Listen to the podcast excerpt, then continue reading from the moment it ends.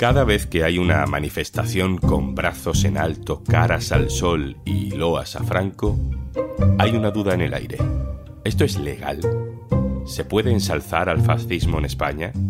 ¿Esto no había cambiado con la nueva ley de memoria? Soy Juan Luis Sánchez. Hoy en un tema al día, saludo fascista y apología del franquismo. ¿Es legal o no?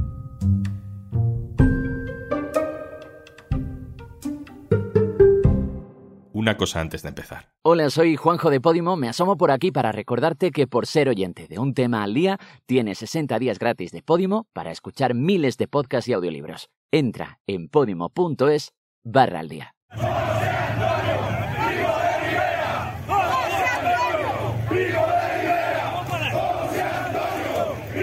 Nombre se lo saben, desde luego. Son cientos de fascistas homenajeando al fundador de la Falange, José Antonio, primo de Rivera, y protestando por el traslado de su cadáver desde el Valle de los Caídos a un cementerio. Exaltan al fascismo, proclaman lemas franquistas.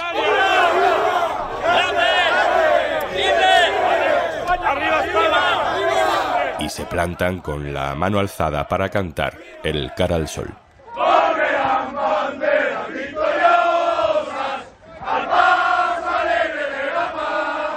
Si tienes alguna duda de sus intenciones, no hace falta leer entre líneas. Ellos te lo explican clarito. Nosotros queremos en José Antonio Primo de Rivera.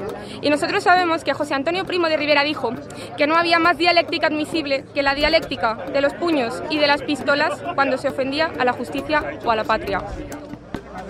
La policía me ha rodeado, ha realizado una especie de cerco. No me han detenido, simplemente me han filiado, pero poco más. Esta es una chica que se llama Isabel, entrevistada por El Independiente a las puertas del cementerio. Si te suena la voz, luego te recuerdo por qué. Hoy vamos a aclarar dudas. Cada vez que vemos este tipo de incidentes, que afortunadamente son muy minoritarios, pero los vemos varias veces al año, a mucha gente le entra la duda o la rabia. ¿Pero por qué la policía no hace nada? ¿No es ilegal exaltar a Franco? ¿No me suena a mí de algo que la nueva ley de memoria prohíbe estas cosas? Vamos a intentar responder a esas dudas, a ver si conseguimos fijar las respuestas, aunque no nos gusten. Saludo a Joan Barata, investigador del proyecto internacional Future of Free Speech. Hola, Joan. Hola, ¿qué tal?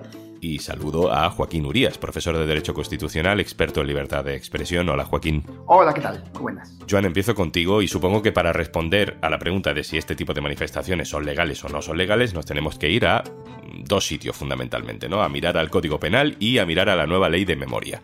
¿Qué nos dice el Código Penal sobre hacer el saludo fascista, cantar el cara al sol, homenajear a Franco?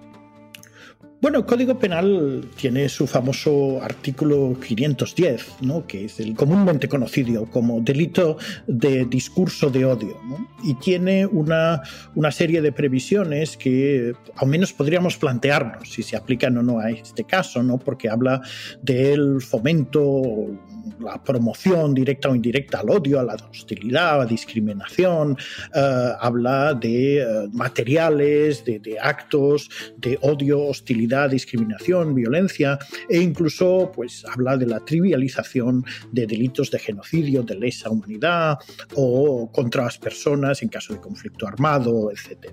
Por tanto, digamos, antes de la adopción de leyes más específicas, eh, se había planteado siempre hasta qué punto pues, el 510 se aplicaba a actos de exaltación del franquismo, por así decirlo.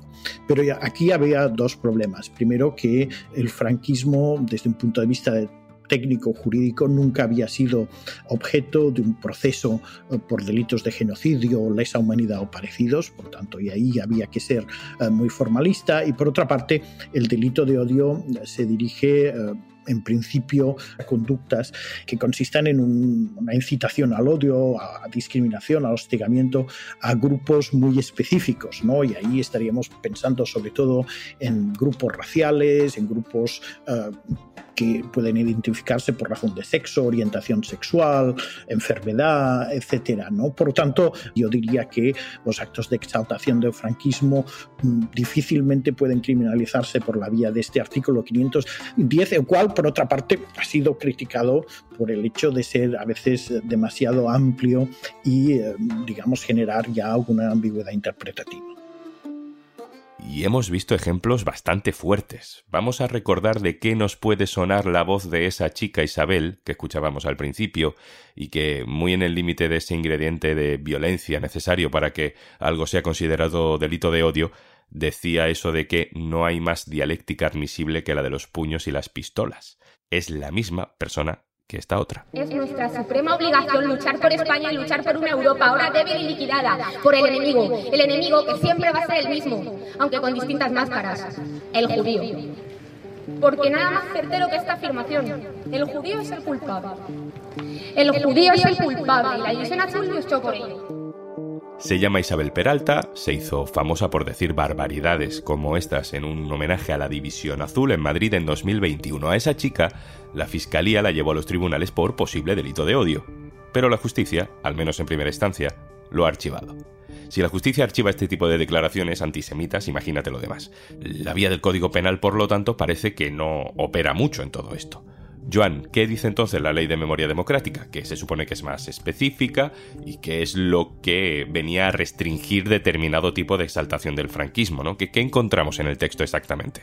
Bueno, la ley de, memoria democrática incluye muchos tipos de previsiones diversas. Durante la tramitación de esta ley, pues se hicieron promesas desde un punto de vista político, eh, diciendo que esta ley iba a ilegalizar los actos de exaltación del franquismo. Y mm, esta promesa la encontramos en un artículo, que es el artículo 38, que habla de actos públicos contrarios a la memoria democrática, prohibiendo determinado tipo de, de actos públicos. Y esos son los actos públicos en los que tienen que concurrir dos requisitos muy concretos.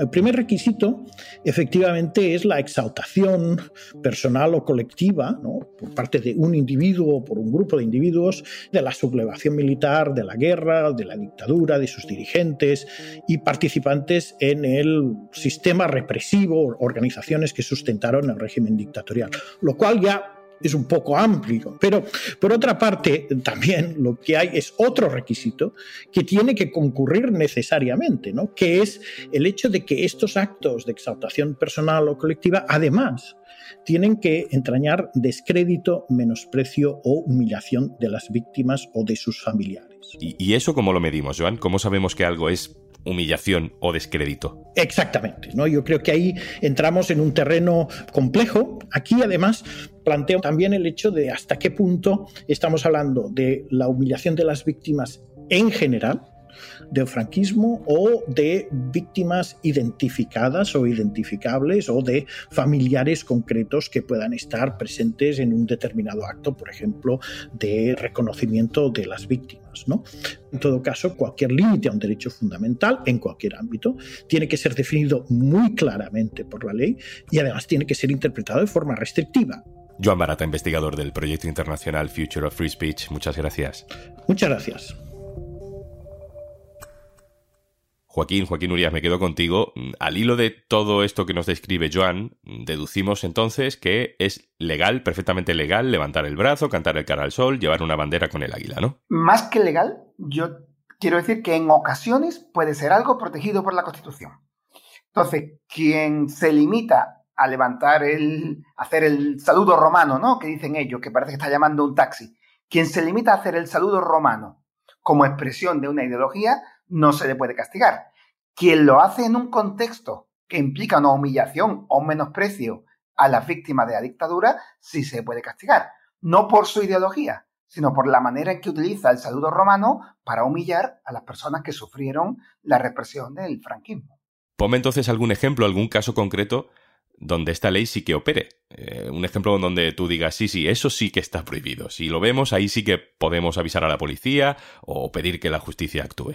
Bueno, pues mira, el caso más evidente, y yo creo que está completamente prohibido, es cuando hay concentraciones, digamos, de apoyo al franquismo en el que se pueden proferir gritos a favor de que haya gente en las cunetas o, o diciendo que las víctimas del franquismo se merecían que se les fusilara o cuando se niega en público que haya realmente víctimas, cuando se dice Franco o Primo de Rivera o Franco o Keipo de Llano no fueron unos asesinos, sino que cumplieron con su deber. Cuando públicamente se viene a decir eso. Incluso pues, a mí se me ocurre cuando se dice, pues Franco, presente a tu disposición para lo que quieras. Ese tipo de expresiones que implican negar que las víctimas del franquismo sean auténticas víctimas y los sitúa en la posición de culpable, evidentemente están prohibidas. Pero eso ya va más allá de que tú digas yo soy ultraderechista. En ese momento tú has dado un paso más y has empezado a decir las víctimas se lo merecían. Aquello no fue una represión, aquello fue simplemente cumplir con un deber que impone España. Cuando tú dices eso, a las víctimas le quitas la consideración de víctimas y ahí entras en lo prohibido. Y llegados a esos casos, ¿qué podemos esperar que suceda? ¿La policía actúa inmediatamente? ¿Hay detenciones o les cogen los datos para luego mandarles una multa? Hay, como en todos estos casos, dos tipos de sanciones. Hay una primera sanción, que, es una novedad, que es la sanción administrativa, que es un poco parecido a la ley Mordaza, pero por una vez la ley Mordaza, digamos, frente a quien, bueno, pues defiende un tipo de dictadura, que sería un procedimiento administrativo por el que un delegado de la memoria histórica puede a su vez delegar en la policía o en quien sea, recaba información, hace un expediente contando qué ha pasado y puede imponer sanciones administrativas, es decir, sanciones que impone el gobierno directamente. Eso es lo más fácil.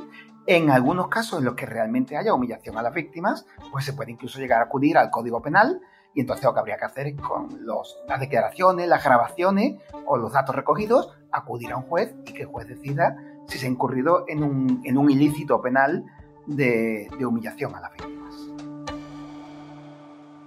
Siempre que hablamos de este tema, ley de Godwin, acabamos nombrando a Hitler y a Alemania, pero es que allí es diferente. Allí no se pueden hacer determinadas exaltaciones que aquí vemos frecuentemente.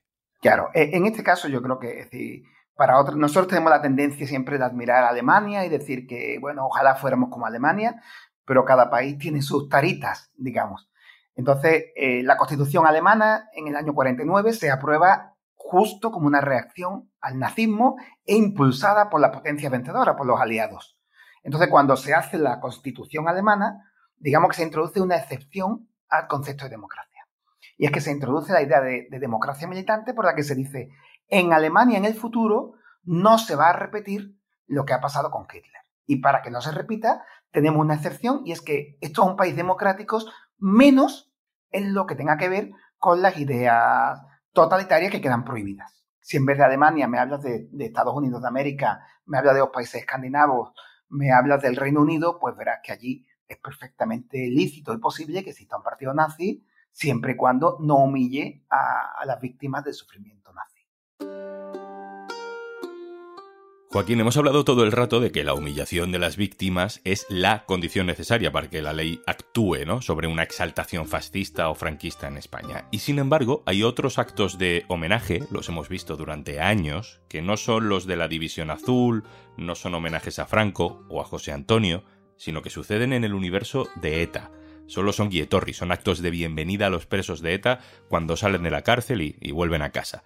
Esos actos reciben mucha crítica, una parte de la sociedad desde luego piensa que solo ese acto en sí de exaltación es una humillación a las víctimas de ETA, y sin embargo no todo el mundo que piensa así cree que el homenaje a Franco o a Keipo de Llano sea automáticamente una humillación a las víctimas de la guerra, de la dictadura, ni que tenga que intervenir inmediatamente la policía. Hay una contradicción ahí. Claro, eh, yo creo que acabas de poner el dedo en la llaga. Mm, de lo que se trata, yo creo que lo importante jurídicamente es que apliquemos las normas igualmente a, cualquier ideología. Quiero decir, que no haya persecución de una ideología, sino que tengamos una norma que aplicamos por igual. Los jueces, en contra de lo que parece, en España en este punto, están aplicando a los onguitorres, a los recibimientos a los etarras, normas muy parecidas a las que yo creo que van a aplicar, que no hay mucha jurisprudencia, pero que van a aplicar a la exaltación del fascismo. Cuando se recibe a un preso de Tarra, en todos esos actos, las fuerzas de seguridad española, la fiscalía, lo que hacen es tomar nota de lo que se dice. En principio, los fiscales españoles ya se han negado a prohibir esos actos. ¿Qué es lo que se puede prohibir? Pues que durante el Torri se profieran pues, expresiones que sean una humillación a las víctimas. Pues exactamente eso es lo que hay que hacer con los actos de exaltación del franquismo. No puedes prohibir el acto, pero tienes que estar atento. Lo que pasa es que yo tengo la impresión de que socialmente se acepta mejor la humillación a las víctimas del franquismo que la humillación a las víctimas del terrorismo. Y eso pues parece que tenemos dos varas de medir. Joaquín Urías, profesor de Derecho Constitucional, un abrazo, gracias. Un saludo fuerte, Juan. Y antes de marcharnos... 1, 2, 3, 4, 5, 6, 7, así hasta 60. Disfruta de todos nuestros podcasts y audiolibros en podimo.es barra al día. 60 días gratis para que disfrutes de todos nuestros podcasts y audiolibros si te registras en www.podimo.es barra al día. 60 días gratis. Regístrate en podimo.es barra al día. Esto es un tema al día, el podcast del diario.es. Si te gusta lo que hacemos, necesitamos tu apoyo. Hazte socio, hazte socia en el diario.es barra socio. Este podcast lo producen Carmen Ibáñez, Marcos García Santonja e Izaskun Pérez. El montaje es de Pedro Nogales. Yo soy Juan Luis Sánchez. Mañana, otro tema.